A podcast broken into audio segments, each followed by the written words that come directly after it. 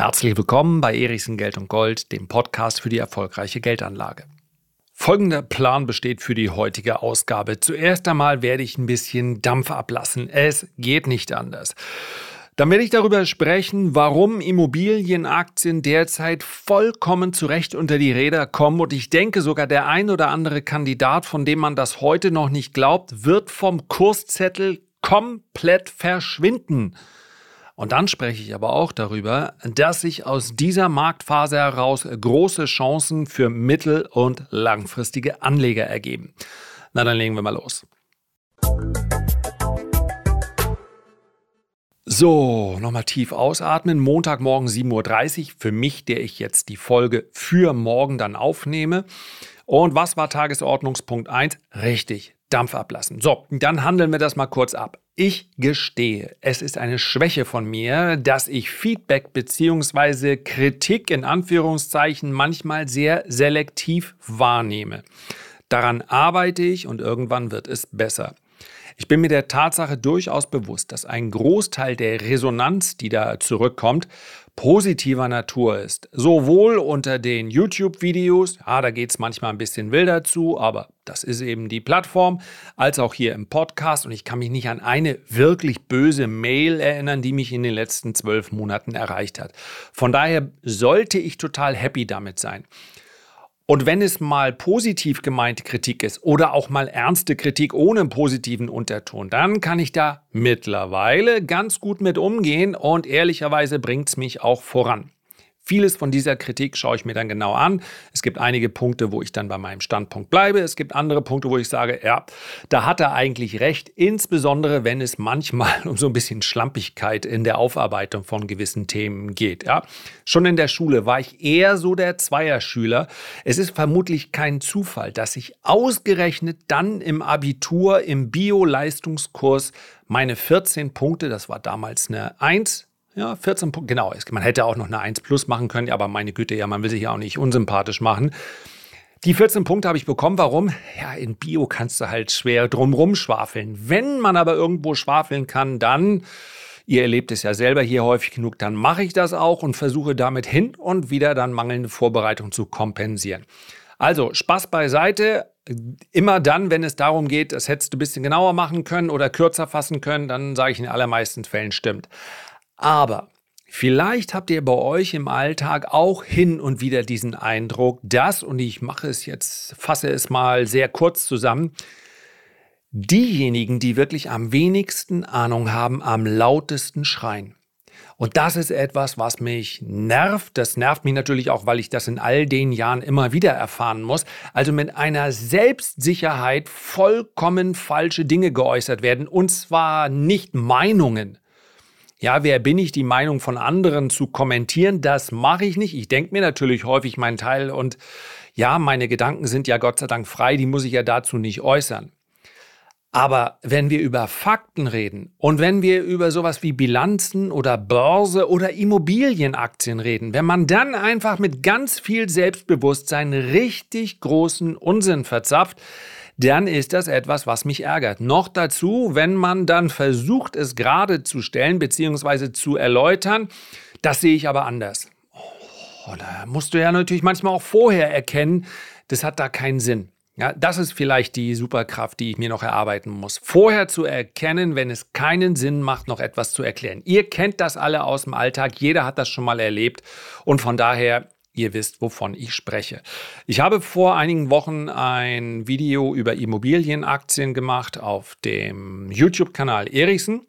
Und auch dort mit den Kommentaren absolut in Ordnung. Und auch da war eine Schlampigkeit mit dabei. Auch das ist vollkommen in Ordnung. Aber es sind eben auch echt viele Kommentare, die mich jetzt praktisch zwingen, heute hier nochmal ein Update zu Immobilienaktien zu machen. Ja, nicht zum Immobiliensektor. Das ist nämlich ein ganz, ganz großer Unterschied. Und was da dann teilweise steht, lässt mich erahnen, dass es Aktionäre gibt von Vonovia, von LEG, von anderen Immobilienunternehmen, die unter vollkommen falschen Erwartungshaltungen und Vorstellungen hier investiert sind. Und das ärgert mich natürlich, denn ich versuche hier immer wieder darauf hinzuweisen, dass es eine Fehlentscheidung an der Börse etwas völlig Normales ist. Aber letztlich dann seine, seinen Standpunkt, seine Meinung der eigenen Position anzupassen, weil man sagt, ich will mir eigentlich nicht eingestehen, was ich hier für einen Bockmist verzapft hat. Ja, das sehe ich ein bisschen als meine Aufgabe an, daran mitzuarbeiten, ja, dass das besser wird. Und das sehe ich im Übrigen ist ganz besonders dann schwer, wenn es emotional wird. Ja, also Fehler Nummer eins unter den in den Videos ist, wenn du die Politik nicht komplett basht. Also man muss quasi immer sagen, die Politiker ziehen uns doch die wollen uns nackt sehen, äh, die Steuern erhöhen, unser Leben schwerer machen und und und. Wenn man also irgendwann mal sagt, ja, das ist eigentlich ein ganz vernünftiger Vorschlag, ist ganz schlecht in den sozialen Medien. Was ist noch ganz verkehrt? Irgendwas Negatives über Immobilien oder Gold sagen. Und nochmal, ich weiß, ich habe hier eine selektive Wahrnehmung, aber für mich sind es immer noch zu viele, die sagen, diese beiden Anlageklassen sind über jeden Zweifel erhaben. Das hat vermutlich was historisch-kulturelles, dass wir uns mit vermeintlich singeren, sicheren Dingen so wohlfühlen. Das haben vielleicht die Eltern oder Großelterngeneration unbewusst oder bewusst an uns weitergegeben.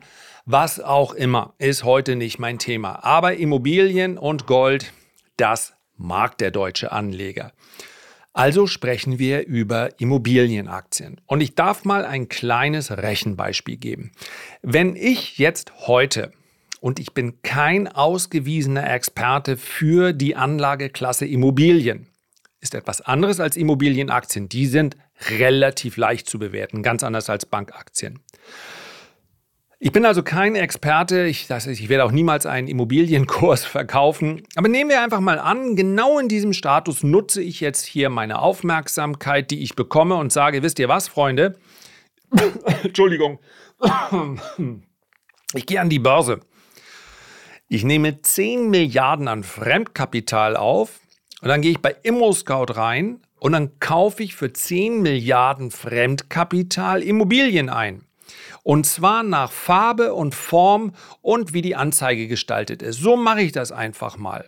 Und dann gehe ich an die Börse. Was wäre das wert? Ich habe also zu heutigen Zinskonditionen Geld aufgenommen. Ich habe in einen Immobilienmarkt, der wahrscheinlich noch eine Neubewertung erfahren muss. Derzeit finden sich Verkäufer und Käufer nicht wirklich. Bin ich einfach losgegangen und habe ohne Verhandeln die nächstbesten Angebote genommen. So, jetzt war es schon ein bisschen offensichtlich, aber der entscheidende Punkt ist, ich habe dafür 10 Milliarden Fremdkapital heute aufgenommen. Mit welchem Wert müsste ich also an der Börse jetzt gehandelt werden? Ja, Vielleicht käme ich, bekäme ich einen gewissen Credit. Ja, schließlich sind ja auch schon Tech-Ideen, bei denen mehr oder weniger klar war, dass sie kein Geld verdienen, sind ja auch schon Hunderte von Milliarden wert gewesen. Naja, zumindest mal zig Milliarden. Hunderte sind es wahrscheinlich selten gewesen. Aber einige haben in der Tech-Blase beinahe diese Bewertung erreicht, obwohl sie kein Geld verdienen. Wie viel wäre dieses Unternehmen von mir 10 Milliarden Fremdkapital an der Börse wert?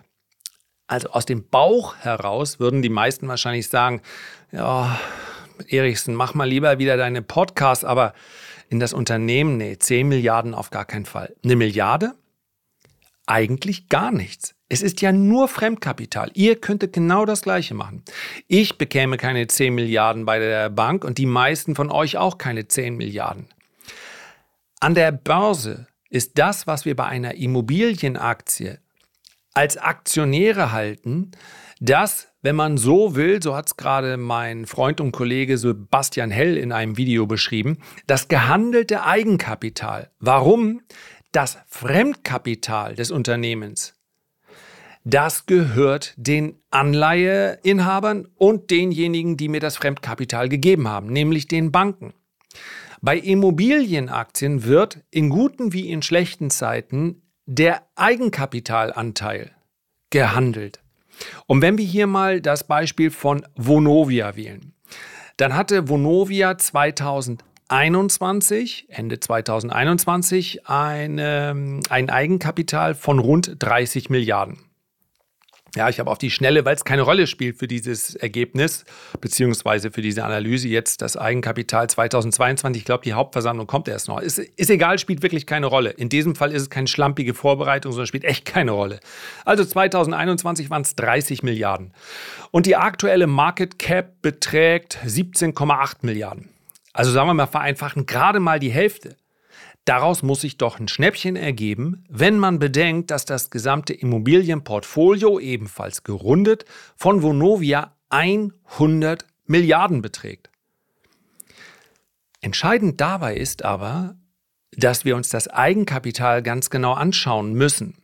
Das Portfolio ist also 100 Milliarden wert und wir erinnern uns daran, die Schulden bleiben ja, egal was passiert. Wenn jetzt also Friede, Freue, Eierkuchen wäre und sich weder der Vorstand von Vonovia noch von anderen Immobiliengesellschaften so richtig Sorgen machen würden in der aktuellen Marktphase, dann müssten sie was tun aktuell? Nichts. Dann würden sie einfach sagen, naja, meine Güte, es gibt gute Zeiten an der Börse, es gibt schlechte Zeiten an der Börse, wir machen einfach mal nichts. So eine Phase sitzen wir aus. Was tun sie aber tatsächlich? Sie versuchen händeringend ihre Schulden zu verringern. Würden sie das tun, wenn Friede, Freue, Eierkuchen wäre? Wohl nicht genau in diese Marktphase hinein, in der Sie wissen, die Immobilienpreise liegen deutlich unter den zu erzielenden Preisen aus dem Jahr 21, 22?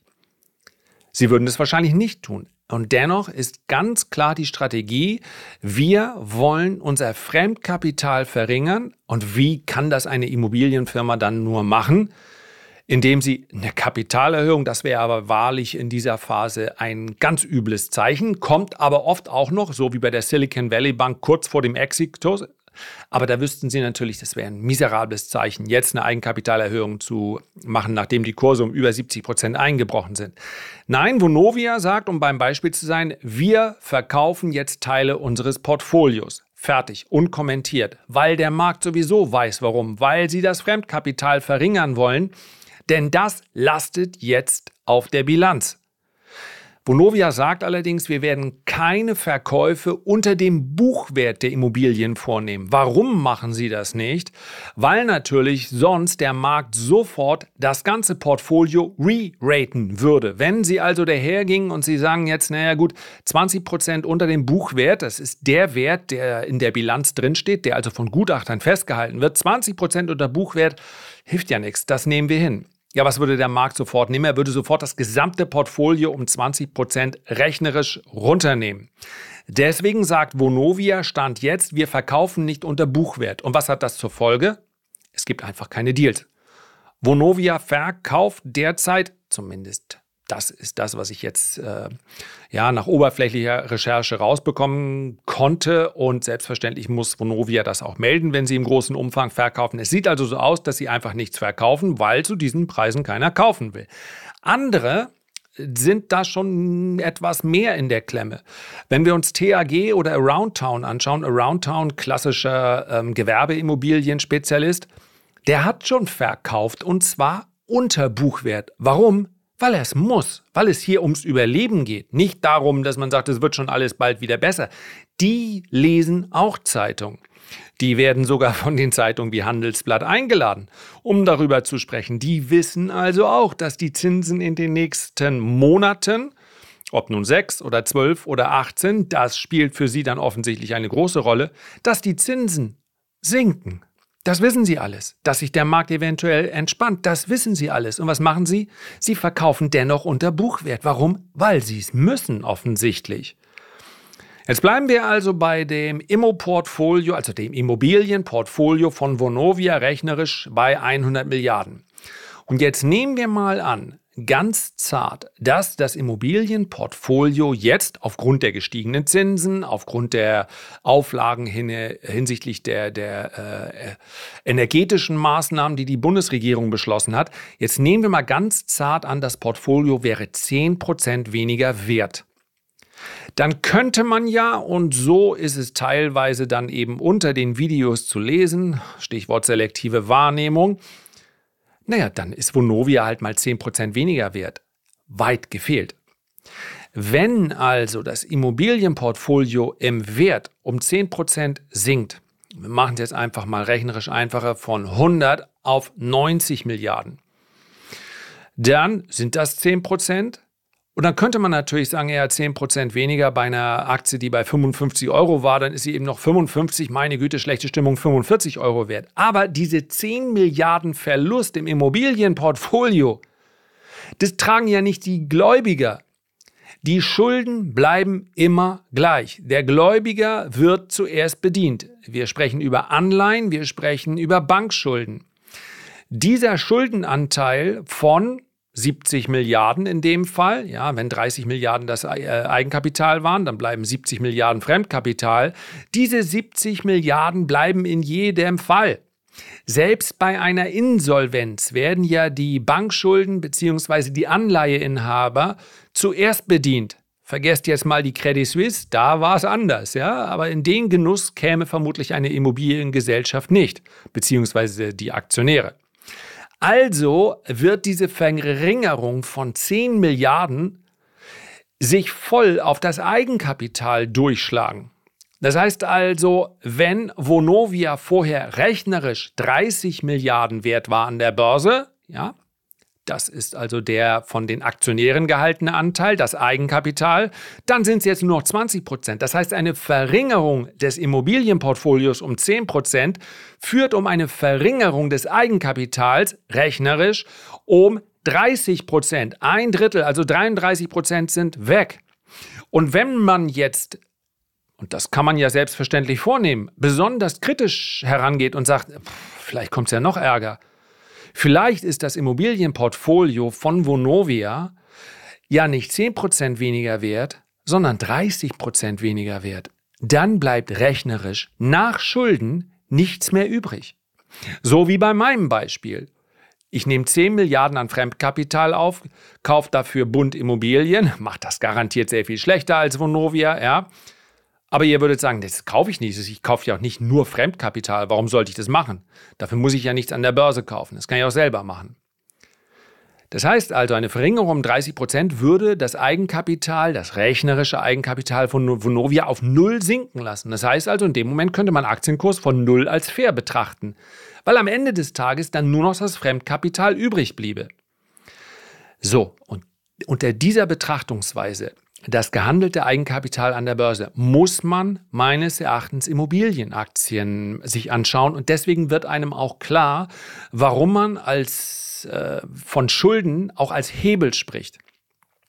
Das gilt selbstverständlich nicht nur für Immobilienaktien. Das gilt zum Beispiel auch für Aktien aus dem Rohstoffbereich. Das gilt zum Beispiel für Aktien aus dem Goldbereich, aus dem Ölbereich. Auch dort muss man sich das anschauen. Dieser Hebel wirkt natürlich in beide Richtungen.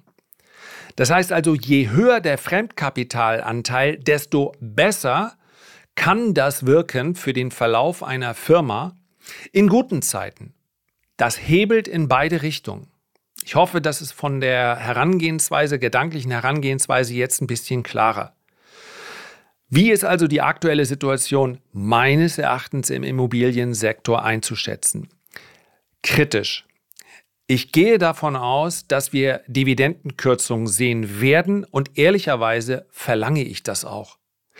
Wenn du auf die Idee kommst, deine Immobilien zum Buchwert oder unter dem Buchwert zu verkaufen, dann wäre es meines Erachtens gegenüber dem Kapitalmarkt wirklich ein ganz furchtbares Zeichen, wenn man sagt, ja, aber unsere Unsere Dividende, die erhalten wir aufrecht. Wir wollen ja schließlich als Dividendenunternehmen, ne, das ist für mich dann schlechtes Management. Kapital auszuschütten, wenn du auf der anderen Seite händeringend versuchst, dein Fremdkapital abzubauen. Das ist in der Vergangenheit schon vorgekommen. Um so ein Unternehmen, nochmal, hier ist keine Anlageberatung. Bitte macht eure eigenen Untersuchungen, kauft auf keinen Fall, nur weil ich hier über eine Aktie spreche, egal ob ich investiert bin, egal ob ich positiv oder negativ das mache, aber Persönlich würde ich um so ein Unternehmen immer einen Riesenbogen machen, in guten wie in schlechten Zeiten, weil das schlicht und einfach minderes Management ist. So, hier könnte ich jetzt enden, aber meines Erachtens ergibt sich aus dieser Marktphase durchaus auch äh, kreativ Positives, denn diese Marktphase dürfte nicht von Dauer sein, egal ob wir jetzt in eine Rezession kommen oder nicht. Wir wissen bereits, das ist etwas, was wir gar nicht als Erwartungshaltung in unsere Analyse mit einbauen müssen, sondern etwas, was wir heute ablesen können, dass die Baukosten extrem gestiegen sind. Der Chef von, ich glaube, es war sogar der Chef von Vonovia, hat gerade gesagt, wir, ja, wir stellen unsere Neuinvestitionen und unsere Bautätigkeit ein. Wir müssten derzeit 5000 Euro für den Quadratmeter äh, bezahlen in der Erstellung und dann müssen wir nachher über 18 Euro den Quadratmeter Miete nehmen. Das funktioniert nicht. Das heißt aber natürlich auch, dass das bestehende Portfolio angesichts der ja vorhandenen Mietnachfrage, ich habe selber gerade eine Wohnung neu vermietet, ja, ich habe sie schon sehr lange, aber es gab einen Mieterwechsel und äh, innerhalb der ersten Stunde hatte ich 30 Anfragen. Also von daher die Nachfrage ist da, die Nachfrage wird auch absehbar hoch bleiben, weil wir zu wenig Wohnraum haben, weil vielleicht auch einige sich überlegen, aus ihren Häusern rauszugehen. Das ist halt von der, äh, aufgrund der Belastung, nicht nur energetischen Belastung, sondern auch der Nebenkosten einfach viel höher. Das heißt also, Mietwohnungen werden gefragt sein und der Bestand ist ja da. Nachfrage ist da, und meines Erachtens wird es in den nächsten zwei Jahren auf jeden Fall zu einer Entlastung auf der Zinsseite kommen. Ich erwarte hier eine Entspannung und das ist natürlich auch positiv für Immobilienaktien. Das heißt, so langsam kann man in diesem Bereich meines Erachtens aufbauen, Positionen. Ich möchte aber auch sagen, es bleibt erstmal eine spekulative Position und ich würde das Ganze in Tranchen sehen. Es kann durchaus sein, dass es nochmal eine Etage tiefer gibt, geht. Es kann durchaus sein, dass es irgendeine spektakuläre Pleite gibt, die dann für einen Hit im ganzen Sektor sorgt. Aber ich glaube, dass hier auf Sicht von 5, 10, 15 Jahren für langfristige Investoren Chancen entstehen. Persönlich setze ich hier nicht auf Einzelunternehmen, sondern setzt dann eher auf Immobilien-ETFs. Da gibt es eine ganze Reihe von und man muss sagen, diese Immobilien-ETFs waren in den letzten Jahren und Jahrzehnten sowieso schon kein schlechtes äh, Investment. Die meisten davon sind ausschüttend, ist also auch für Leute, die ein passives Einkommen aufbauen möchten, ganz interessant. Und wir waren hier immer so bei Dividendenrenditen. Das sind ja dann in der Regel gute Unternehmen.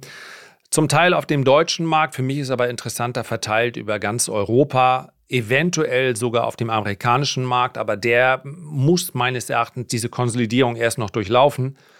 Ah, da haben wir so Dividendenrenditen zwischen 2 und 2,5 Prozent gehabt und jetzt haben wir zwischen 4,5 und 5 Prozent. Und das ist natürlich schon eine ganze Ecke. Und äh, selbst wenn es in der Branche eine Konsolidierung geben sollte, ja, also wenn ein Unternehmen aus dem Markt scheidet, aus welchen Gründen auch immer, in der Regel ist es dann oft Überschuldung und oder schlechtes Management, dann profitieren die anderen Unternehmen.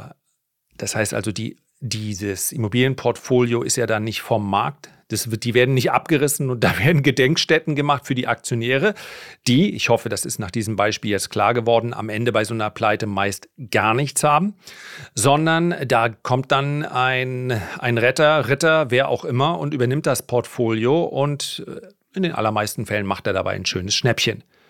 Also, ETFs sind da mein Mittel der Wahl. Nochmal der Hinweis, das ist keine Anlageberatung, aber ich hoffe, dass das Thema äh, Schulden, die wie ein Hebel wirken, und zwar auch in die verkehrte Richtung, dass das der ein oder andere vielleicht jetzt ein bisschen klarer sieht und dann wäre meine Aufgabe für heute auch erfüllt. Herzlichen Dank für deine Aufmerksamkeit. Ich freue mich, wenn wir uns beim nächsten Mal gesund und munter wieder hören. Bis dahin alles Gute, dein Lars.